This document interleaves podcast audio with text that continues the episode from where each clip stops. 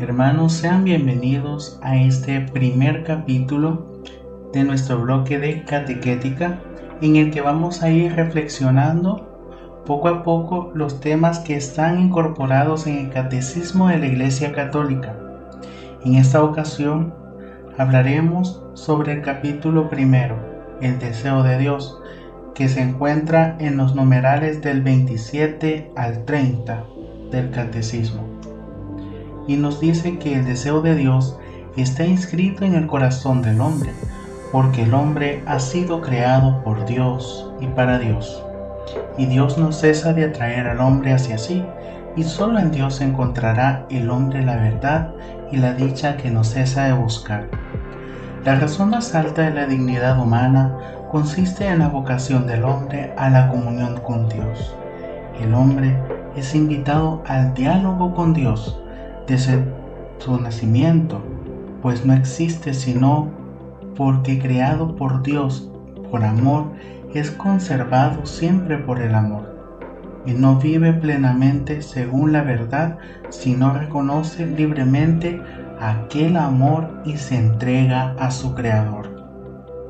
De múltiples maneras en su historia y hasta el día de hoy, los hombres han expresado su búsqueda de Dios por medio de sus creencias y sus comportamientos religiosos, ya sea en oraciones, sacrificios, cultos, meditaciones, etc.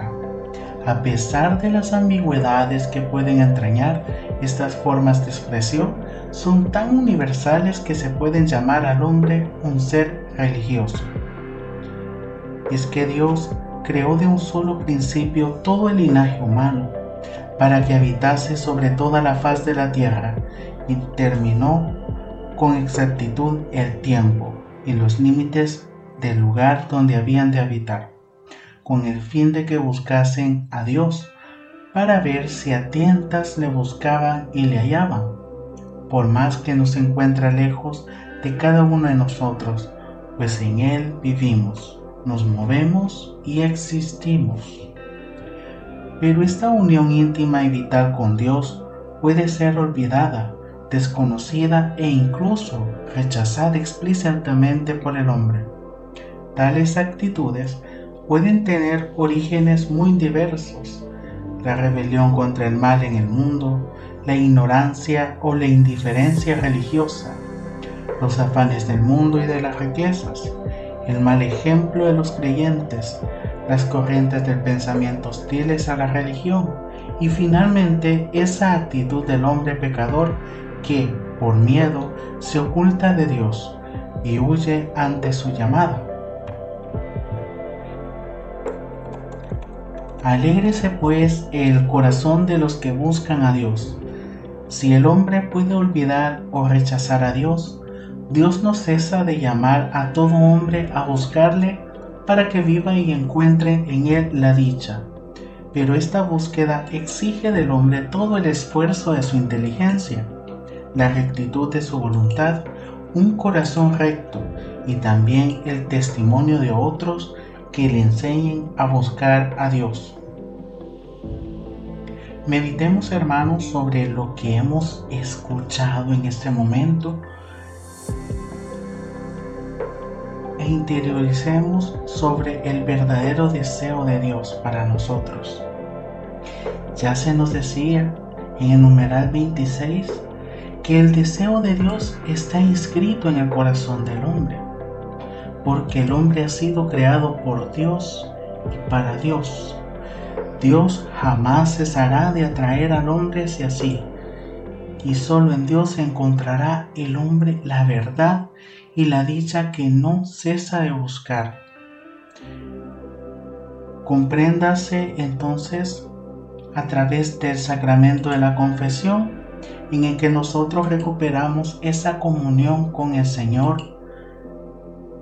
esa amistad que nos une y es que nosotros quizás pensemos, ah, pero es que no tendré aburrido al Señor de tanto que le pido perdón de cierto pecado. Claro que no. Él jamás se va a cansar de perdonarte. Es más, Él siempre llega a tu encuentro.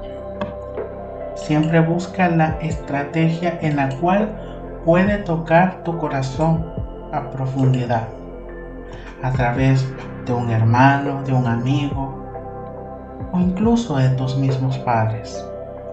El deseo de Dios es una expresión que tiene dos sentidos. Por un lado se refiere al anhelo del ser humano que aspira a la unión con Dios, pero también se refiere a ese deseo que Dios tiene de unirse a su criatura, a la que ha creado por amor. Son deseos que se encuentran en la experiencia de Dios. Son dos libertades deseantes, amantes, que se dan cita en lo que los antiguos llevaron a llamar el desposorio del alma con Dios. En la actualidad se ha vuelto a poner de manifiesto la importancia del deseo, porque apela a zonas más profundas del ser humano, en conexión con la voluntad y los afectos, lo cual tiene radical importancia para la experiencia de Dios, así como para el descubrimiento de la propia vocación. Si abordamos el tema del deseo en su relación con la experiencia de Dios, no es solo porque es necesario desear algo para poder alcanzarlo, sino por la estrecha vinculación que se da entre el desear a Dios y la misma experiencia con Dios. Como antes lo hemos recordado, el saber de la experiencia significa una situación donde el hombre queda comprometido con su deseo. Es importante recuperar una espiritualidad cristiana del deseo ya que este resulta un elemento clave de nuestra búsqueda espiritual, pues todo lo que afecta al deseo se relaciona con Dios y con nuestro mismo centro vital y deseante. Muchos de los grandes maestros de la espiritualidad cristiana han empleado el término deseo como la metáfora central de la búsqueda humana de Dios. Para finalizar ese capítulo, meditemos sobre las palabras de San Agustín plasmada en el libro de confesiones en los numerales 111 que dice de la siguiente manera. Tú eres grande Señor y muy digno de alabanza. Grande es tu poder y tu sabiduría no tiene medida. Y el hombre pequeña parte de tu creación pretende alabarte. Precisamente el hombre que revestido de su condición mortal lleva en sí el testimonio de su pecado y el testimonio de que tú resistes a los soberbios. A pesar de todo, el hombre, pequeña parte de tu creación, quiere alabarte. Tú mismo le insistes a ello, haciendo que encuentre sus delicias en tu alabanza porque nos has hecho para ti y nuestro corazón está inquieto mientras no desea y descansa en ti. Que el Señor nos bendiga y nos guarde. Nos escucharemos en el próximo podcast.